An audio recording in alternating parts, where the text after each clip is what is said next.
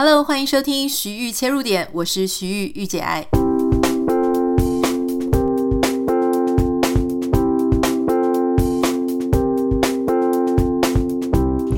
Hello，今天要跟大家分享的是一个我最近有看到的新闻哦。嗯，这个新闻我觉得蛮夸张的，它是发生在印度。不过因为英国 BBC 它也报道了，所以我想这个新闻的可信度蛮高的哈。呃，这个印度里面呢，有一个七岁的男孩叫做阿比吉特。这个阿比吉特他患有地中海贫血症，他的血红蛋白数呢低到非常危险的程度，他时常是需要输血，所以他其实很可怜啦，因为免疫系统受损，常常生病没有办法治疗，每次呢就要一直输血。他在他六岁的时候就已经接受了八十几次的输血。那这个男童的父亲，他为了要希望能够孩子可以，呃，就是复原嘛，所以他就阅读了非常非常多的书，非常多的文献，研究各种各样可能可以解救他儿子的方法，也跟医学专家寻求建议哈。那后来他听说骨髓移植呢是一种可以永久性的治疗方法，可是这个家庭所有成员的骨髓都跟阿比吉特的骨髓没有办法匹配。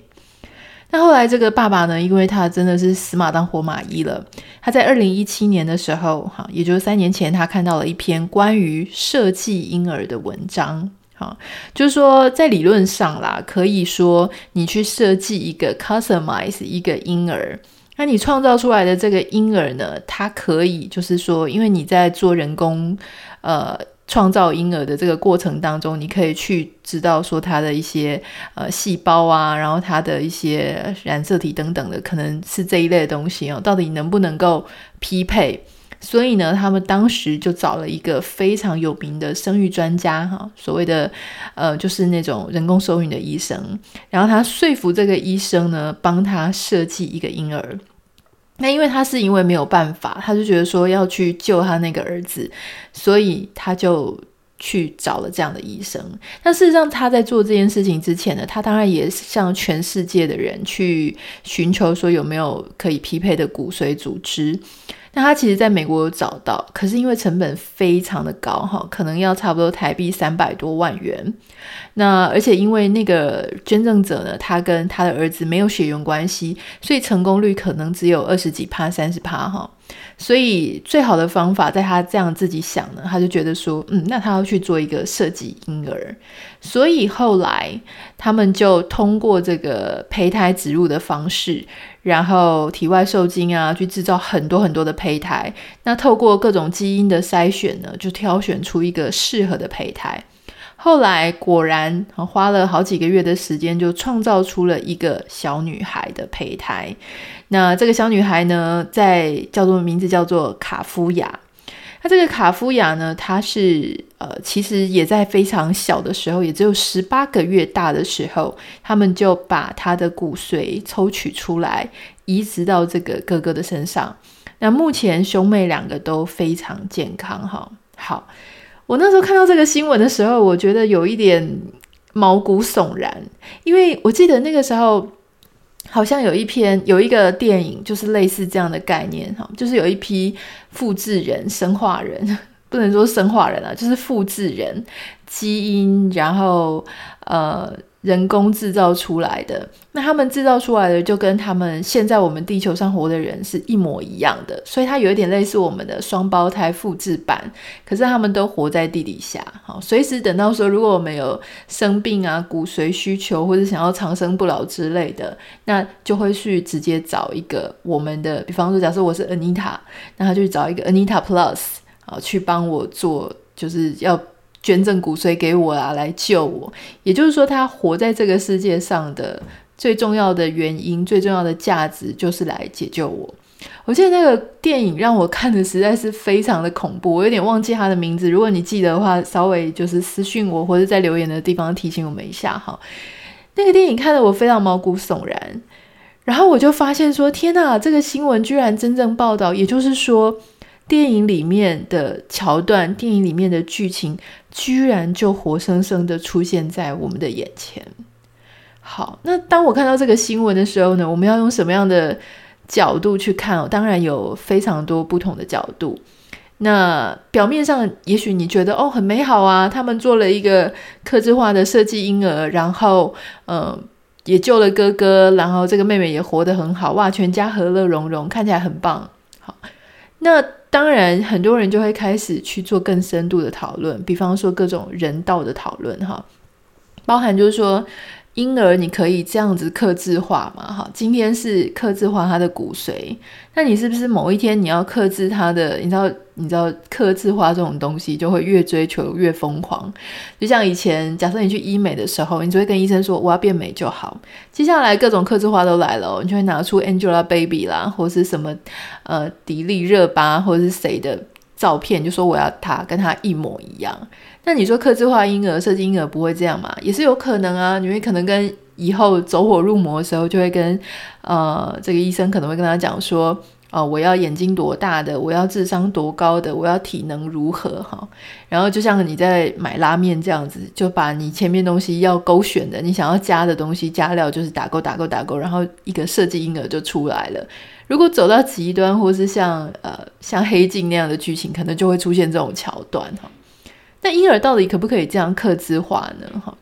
呃，也许你会说很棒啊，那就我就可以养一个我自己喜欢的啦。那不是说不行，只是说这个东西是可以讨论的，因为它跟自然哦，它跟大自然的韵律、大自然的节奏其实是非常背道而驰的哈。那还有就是说，呃，当你生出来这个婴儿，在这个婴儿十八个月大的时候，你让他接受骨髓的捐赠，哈，就是去做骨髓的捐赠。那没有经过他的意愿，也就是说他不是自愿的，他是被产生出来，他就是要做这个任务的哈。我觉得这个东西他也是值得去做一个讨论。那另外，其实我最担心的事情是关于这个女童她长大之后啊，因为根据新闻来说，这个爸爸真是欣喜若狂，因为他的想法、他的假设得到了验证，而这个女童呢，也不负他不负众望的救了他的哥哥。那设身处地去想，今天如果说我们是那个女童哈，我其实是非常担心这个女童她在长大的过程当中，或许这个家庭就是会去传颂这个故事，会说你好棒，你救了哥哥，你救了我们全家等等的。可是这个女童她在长大过程的这个自我价值，她要怎么去建立他个人的自我认同跟自我价值呢？哈，我比较担心的事情是，他会不会就此影响，而觉得说他必须要为这个家庭牺牲奉献，那才是他活在这个世界上最重要的事情，否则他就什么都不是，枉费出生到这个世界上。哈，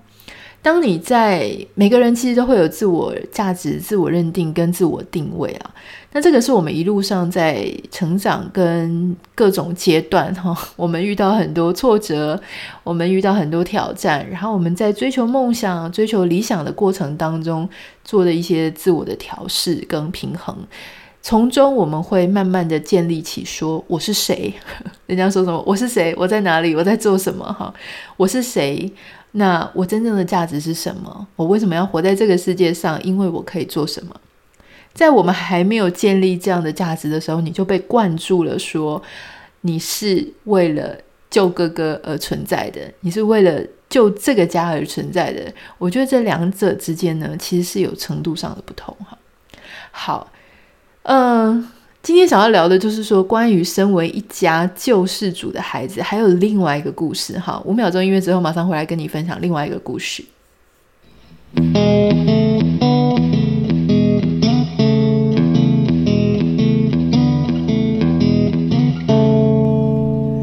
嗯，前几天我有跟大家讨论到说，我有最近有非常推荐一本书哦，这本书超级好看的。这本书叫做《我们与疯狂的距离》，一个神经精神病学家面对精神疾病、呃、精神疾患的反省与诊断。哈，好，如果你觉得这个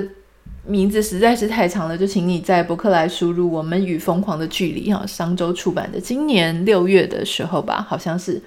好。这本书里面呢，因为他是英国资深的呃这个精神病学家哈医生，他的四十几年的从业集结的，所以他的个案呢真的是挑选的非常好，非常非常的好看，非常精彩。然后我觉得很多时候你也会从医学专家的呃实务经验当中呢，会觉得很谦卑，因为太多的事情我们不知道，原来是会发生这种事情，会发生这种结果。好，在这本书里面呢，其中有一个个案，哈，它就是呼应我们今天的主题啦。好，有一个孩子呢，因为他们家里其实有两个儿子，两个儿子呢，其实爸妈的关注程度一直都放在那个弟弟身上，因为那个弟弟呢，其实从小你就发现说，哇，他会很容易尖叫啊，然后很容易有一些失控的行为，后来被诊断出这个弟弟有自闭症。那这个哥哥呢，其实就是相对不用让人家担心，他就是那种成绩好、运动好，然后人缘也很好，而且最重要的事情呢，是这个男孩子还很乖，很会帮忙照顾弟弟哈，所以全家人就很放心的把所有的注意力都放在弟弟身上。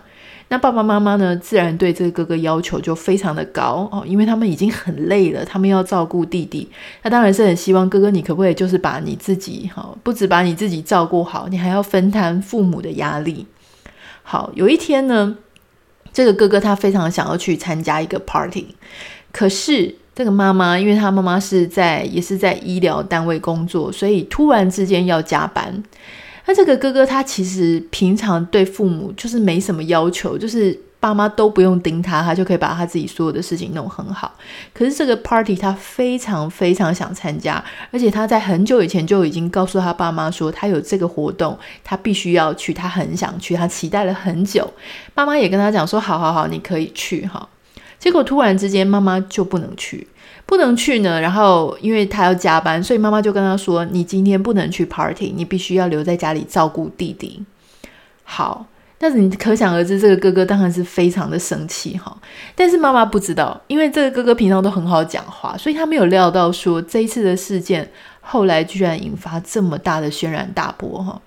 就是这个妈妈后来呢，在晚上十点十一点的时候回到家，发现这个哥哥早就穿好衣服。弟弟啊，也在他哥哥的旁边，他们两个就坐在就是前门。当他们一看到妈妈的时候，这个哥哥立刻就冲出去，好就去参加他的 party。然后他想说妈妈已经回来，就丢给弟弟，他一句话都没有跟他妈妈讲。这个妈妈看到哥哥这个状况也很反常，可是他就把他解读为可能青少年时期的孩子比较叛逆等等的。后来，这个哥哥一直到当天的清晨才回家，这个是他从来没有发生过的事情。而且清晨回来之后呢，就把自己锁在房间里，然后就开始出现身体很不舒服，没有办法去上课，好像疑似感冒。诶，可是又开始会颤抖，然后会气喘，过度换气，手脚失去力气，而且整个状况越来越严重，慢慢的就没有办法再去学校上课，甚至呢，严重到连走路都没有办法走。这个事情呢，好久好久，持续了好几年。这个好几年当中呢，他们全家人都找不出原因哈。原本呢，所有人的力气都放在弟弟身上，结果现在哥哥感觉状况更严重。明明前几天还是一个很正常的孩子，怎么会情况就这样子每况愈下？他们找了各种各样的方法，做了各种不同的医学检测，发现诶，以征兆来看，哈，以状况来看，所有的检测都是正常的。所以他们就反复啊，什么抽血、验血，做各种各样的，反正医疗的，就是各个科的去检查他。后来终于发现哦，在很多年之后，才发现说，原来哥哥的状况是精神上的疾病，也就是我们讲的说是心病啦。呃，简言之，如果你对这个故事、对这个个案或这本书很好奇，可以请你自己去找这本书来看，它非常的好看。那简单讲，就是说这个哥哥他的心理影响了生理的表现。好，那你说有这么严重吗？诶，确实，根据这个医生里面这一本书的案例，常常你会发现，其实不是他不能去参加 party 这件事情，而是这件事情它其实是一个导火线。好，这个哥哥一定是从年纪很小的时候，他就不停的压抑，不停的累积，因为他知道。他必须要做个好孩子，因为家里已经有一个很麻烦的弟弟了。可是没有一个小孩，他在呃年纪这么小的时候，他就很懂得说要怎么做一个孩好孩子。所以他其实是压抑他自己那种也想要去玩耍，也想不懂事，也想要很天真，然后呃要父母的注意力的那样子的欲望。好，去成就了父母可以去全心全力照顾弟弟。那久而久之，这种心情呢，他其实很可能就会失衡。好，所以其实这个东西，你说你会觉得说很夸张，可是其实我在我身边，哈，我不是有讲到说我有一些朋友，他们的呃亲戚也是有一些思觉失调的状况。其实你会发现哦，其实很多这种状况的家庭，父母。都会比较侧重偏爱其中一个孩子，或者说他们可能曾经在成长的过程当中放了很多注意力在另外一个小孩身上。那当你觉得说哦非常安心，然后不用去担心的那个孩子，往往就很可能在心情上，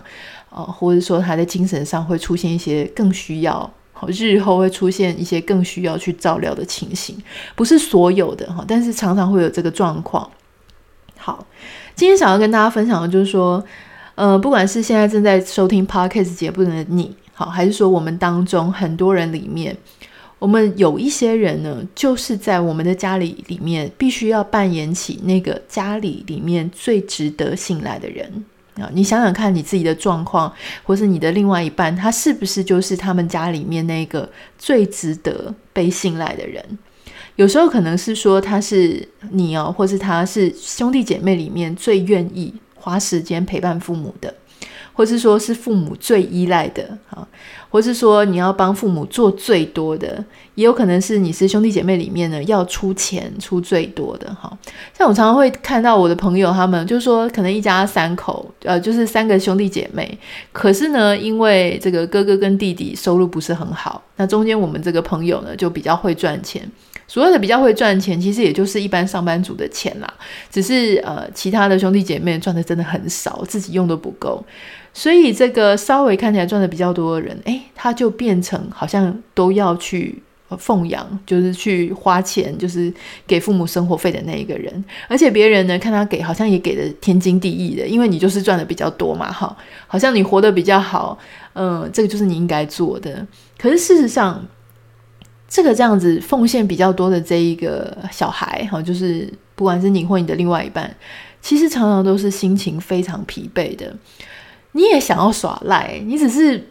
没有，你只是际遇比较好，或者你以前比较努力，然后所以你得到了现在这个比较不用担忧的一个状态，可是却因此好像被受了惩罚一样，你必须要去花最多的时间，花最多的金钱去照料你的家人，哈。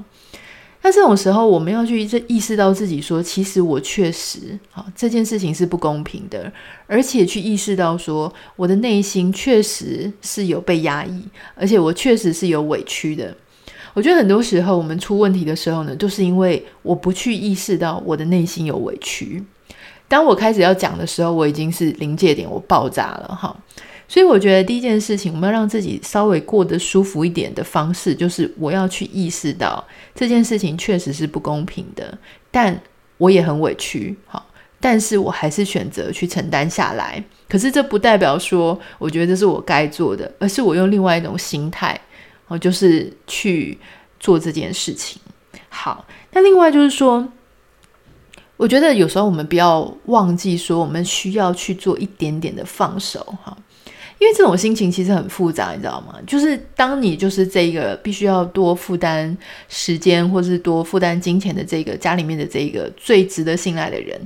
我们其实心情会非常的累哈。一方面就是我们很痛苦，说为什么其他人你不愿意多做一点哈？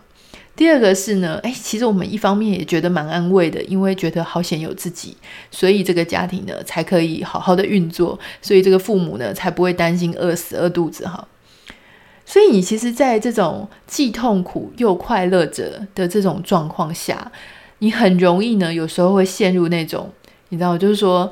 不愉快，可是又好像在呃上瘾、上了瘾的那种感觉。因为让你上瘾的那样子去追求成就感的感觉，是因为你的家人都很需要你，所以你也很需要那种被人家需要的感觉。可是有时候，因为这样子的时间太长，或是这样子的不平衡的状态太久，所以自己呢，久而久之也会生病。而且最重要的事情是，因为你不只应该要照顾你的原生家庭的家人，你也需要照顾你接下来未来的家庭跟你的伴侣哈。所以说，这当中的平衡真的是必须要去拿捏。我会建议大家，就是我在看这些我自己的身边的人啊，或者说一些个案的时候，我们就会去发现说，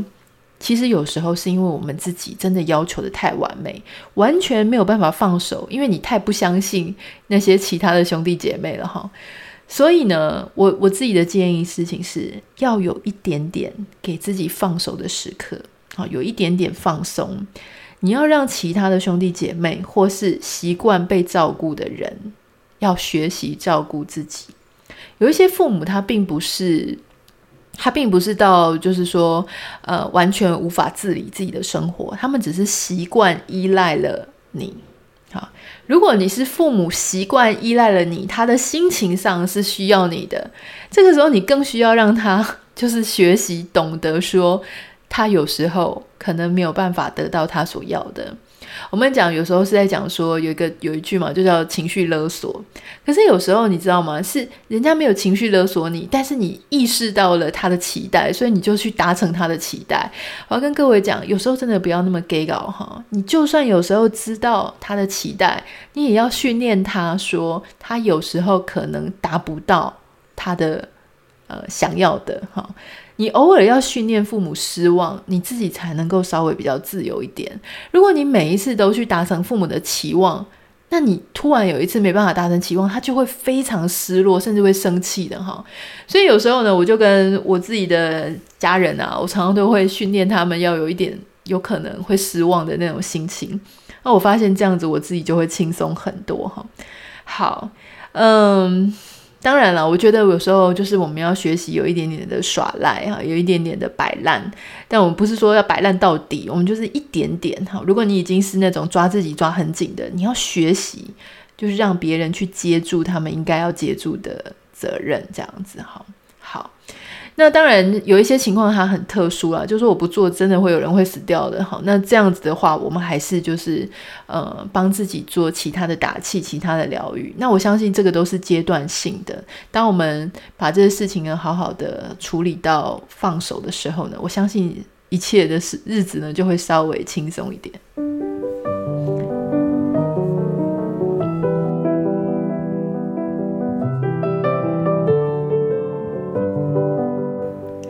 常谢谢大家昨天哦，就是有写很多的私讯来安慰我，因为知道我心情比较低潮的时刻，我真的觉得非常感动。因为嗯，其实我我一直都在想说，在作为呃媒体的传播者啊，或者内容的创作者当中，我常常在想说，如果我都是在我精神状态很好或者很正面的时候，当然它会散发出各种正向的能量。可是有时候呢，诶，我才发现说，其实当我跟大家分享我的软弱的时刻、我的黑暗的时刻呢，其实有时候反而是另外一种抚慰别人哈。因为每个人他都会很担心，是不是只有自己有软弱的时候？好，会不会说其其他人他们永远都是这么健康？当然不是哈。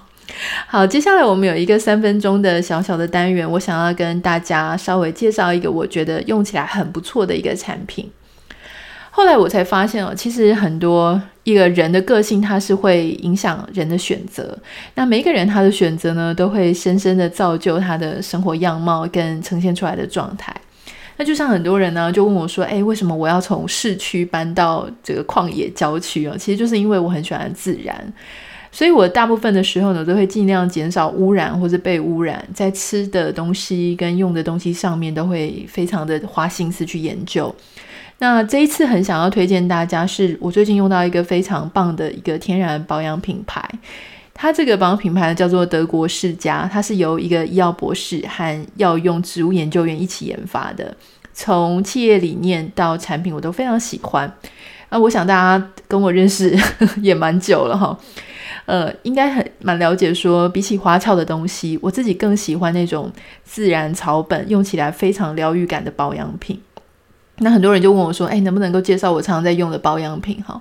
呃，今天这一集这一个小单元就是要跟大家分享。当然，在认识一个产品的时候，我基本上我一定会去看这个公司的背景跟创办人啦，因为我认为理念跟原则，它一定会造就出这个产品公司的产品是不是一个值得信赖的产品。那德国世家呢，它其实是在一九六七年由 WALA 创办人医药博士鲁道夫先生哦，他邀请了医用植物学家、研究员、美容美学专家，这个女生也是一个斜杠啊哈，她叫伊丽莎白，一起进行产品的研发。这两位医药专家呢，他们有相同的理念，不只是想要做美容产品，他们更希望呢，能够帮助他们的使用者能够提升肌肤的健康状态。在那个年代呢，其实我觉得能够去重用一个女生作为品牌的灵灵魂人物，真的是非常不容易的。所以，我当我知道这个企业故事的时候，我非常非常欣赏，不只是欣赏这个鲁道夫他的平权观念，我也认为啦，因为你使用者一定有很多是女生嘛，哈，我也认为说他其实真心是想要做好保养品的决心，哈。好，德国世家它其实最大的来源呢，就是它没有化学合成乳化剂的添加，而且只使用有机的精油作为香氛来源，所以是一个非常高规格在制作的产品。伊丽莎白她认为，尽管说你的肌肤很难被修好，很难被 fixed，但如果你用对方法，是可以被调整改变的。WALA 这间公司呢，它甚至是为了要顾及整个产品的永续永续发展，所以它就不是以公司的方式来存在，它是用基金会啦，哈，这样就比较不会追求利润的最大化，让研发人员、客户都可以永远很安心的、很安全的去使用产品。我自己很想要推荐几个哈，如果你现在对这个品牌很好奇、有兴趣的话，我推动你几个。第一个是有一个类似安瓶的东西叫做律动甘露。然后它有 S 跟 N，我我自己使用的是 N 哈，律动甘露 N，它是那种小管的包装。然后因为你知道人体就是有二十八天的代谢周期，它会顺应这个二十八天，所以你只要每天晚上睡觉前卸完妆、洗完脸之后使用这个小小管的包装，里面成分有大马士革玫瑰、蜂王浆跟金缕梅的萃取。使用一段时间之后，我有发现我自己的肌肤状况变得很好，然后充满那种透亮感。啊，就是肤质变好，毛孔变很小这样子。那律动调理液呢？这个是化妆水喷雾啦，因为它带有那种草本的香气喷雾，喷完脸之后呢，拍轻轻的拍一下，我觉得蛮舒服的。男生也可以把这一罐当成那种糊后水，在脸上喷一喷，比较不会一下就泛油光。那另外还有一个我觉得很特别的，叫做玫瑰日霜啊，它是德国世家畅销五十年的产品，这个一定要买哈。它的包装长得非常像软膏，用了之后呢，真的是很大推。里面有玫瑰纯露精油跟玫瑰花瓣的萃取，它可以让肌肤受到很多的保护。所以，如果大家呃听完也有兴趣要试试看德国世家的话，可以在节目简介的地方找到连结，或是到我的 Facebook、Instagram 限时动态，好，都会有连结。那德国世家也特别提供我们节目的听众购买的优惠折扣码，在结账的时候呢，不要忘记要输入哈 A N I T A 五十，就是 Anita 五十，这样子的话呢，能够折价五十元哦，哈。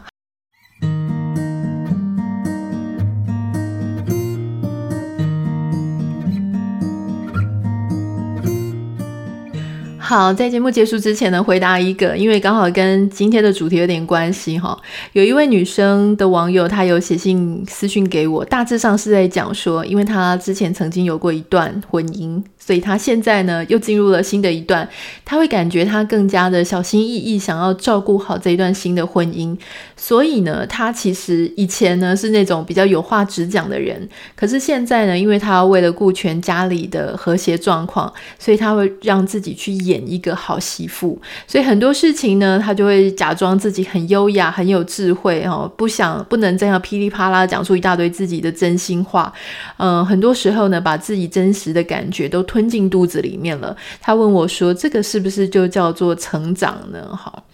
呃，我自己身为一个也不太会随时随地直接噼里啪啦讲的人，但是我其实是因为我在吵架的时候，我的头脑比较没有办法转得那么快，所以我平常虽然说我好像面对麦克风，呃，气氛。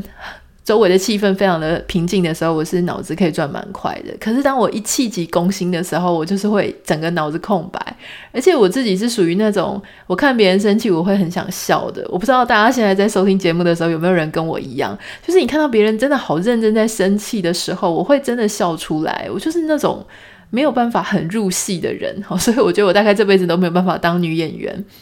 那因为我会笑出来，然后我又脑子一片空白，所以如果我是那种很激烈跟对方吵架，我觉得真的是完全没有赢面。也可能是因为这样子，所以就造成我改用另外一种方式去表达我自己。好，那如果说你是一个像网友这样子写来，他其实满肚子话想讲哈，那可是他又再把它吞进去。我觉得他确实，第一个，他确实可能是成长的过程。可是那个所谓的成长呢，不是要你变成一个优雅的大人。我觉得成长最重要的事情是，你有智慧去判断说，你跟对方在沟通，不管是你的另外一半，还是你的小孩，或是谁，你在沟通的时候，到底哪一套对他来说是最有效的沟通方式？如果说有一些人的老公，他就是很孬啊，小孬孬，那你不凶他就不会，他就他就他就呃，就完全没有听进去，那可能真的是你知道被逼着要被凶的这样。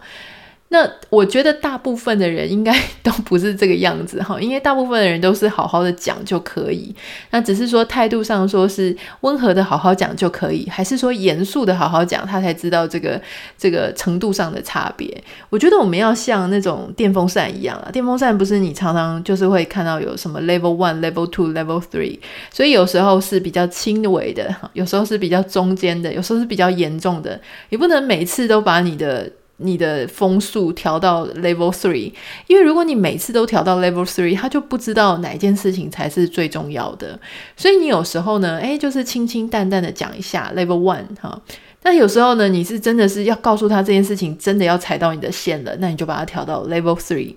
所以我觉得总归来讲，并不是压抑自己，而是你变成更有智慧，知道说怎么样的沟通它是比较有效的，怎么样的沟通它才可以真正的达到你的目的。以前很多人都在讲说啊，女生啊温温柔柔的讲话，觉得很做作，很有心机哈。我觉得这句话说的也对也不对哈，因为我认为最重要的事情不是吵架吵赢，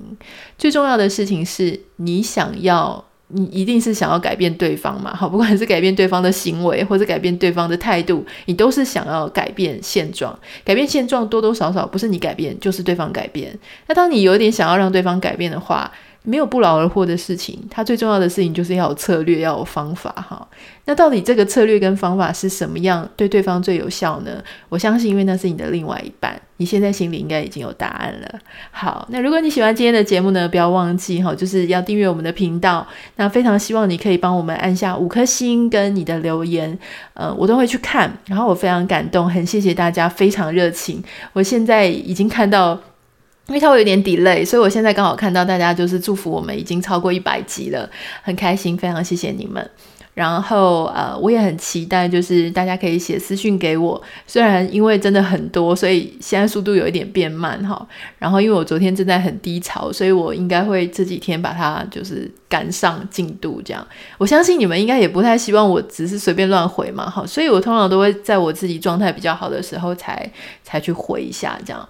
那谢谢大家。那如果有需要，